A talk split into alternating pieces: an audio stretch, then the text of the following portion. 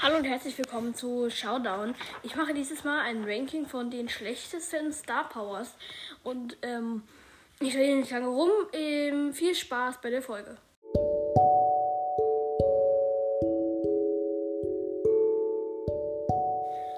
Und zwar ist für mich das 10 schlechteste Star Power die zweite Star Power von Sprout. Warum unbedingt? Sprout ist eh darauf auf, aufgelegt, dass er wenig Leben hat und da bringt ihm das im Gras auch nichts.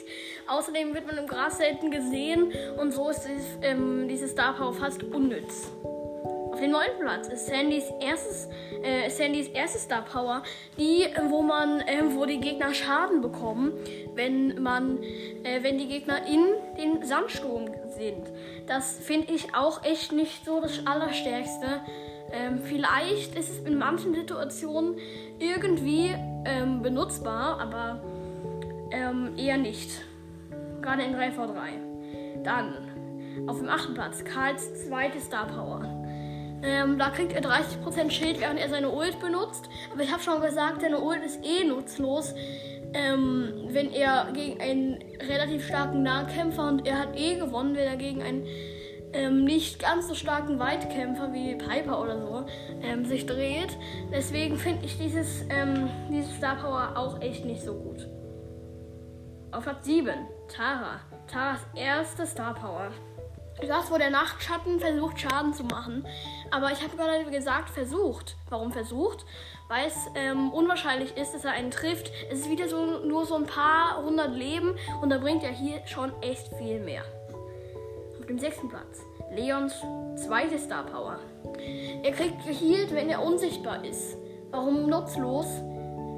Meistens startet man den Angriff doch eh mit, Max, äh, mit vollen Leben und man beginnt ihn meistens auch erst mit vollem Leben, dann bringt es aber nichts, wenn man währenddessen geheilt wird. Denn wenn man den Angriff startet, also angreift, dann wird man, ähm, dann ist man nicht mehr unsichtbar und wird nicht mehr geheilt. Dann Frank. Franks zweite Star Power.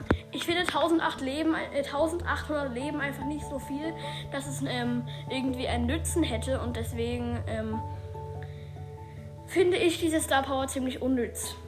Dann auf dem vierten Platz Brocks erste Star Power. Man bleibt selten dastehen, wo Brock hingeschossen hat und deswegen finde ich die vier Raketen sogar ähm, um einiges besser. Auf dem dritten Platz Pennys erste Star Power. Ich finde das mit dem, ähm, wo, wo das Feuer ist, nach dem echt viel besser. Ähm, und diese vier Raketen, wenn es zerstört wird, finde ich nicht so gut, weil die treffen auch nur selten.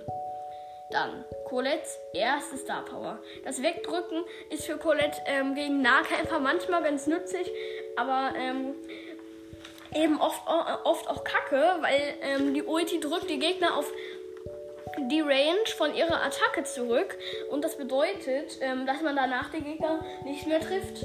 Und das heißt sozusagen, dass ähm, man, wenn der Gegner wenig Leben hat, den kompletten Angriff komplett verkackt.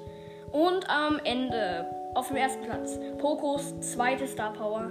Ich finde 800 Leben komplett nutzlos. Zudem zielt es dann auf Gegner, wenn man Auto aimt. Und man ist das Auto aim gewöhnt.